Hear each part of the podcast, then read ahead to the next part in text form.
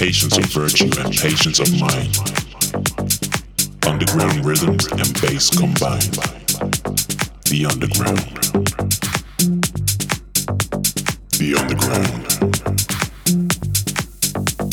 The underground.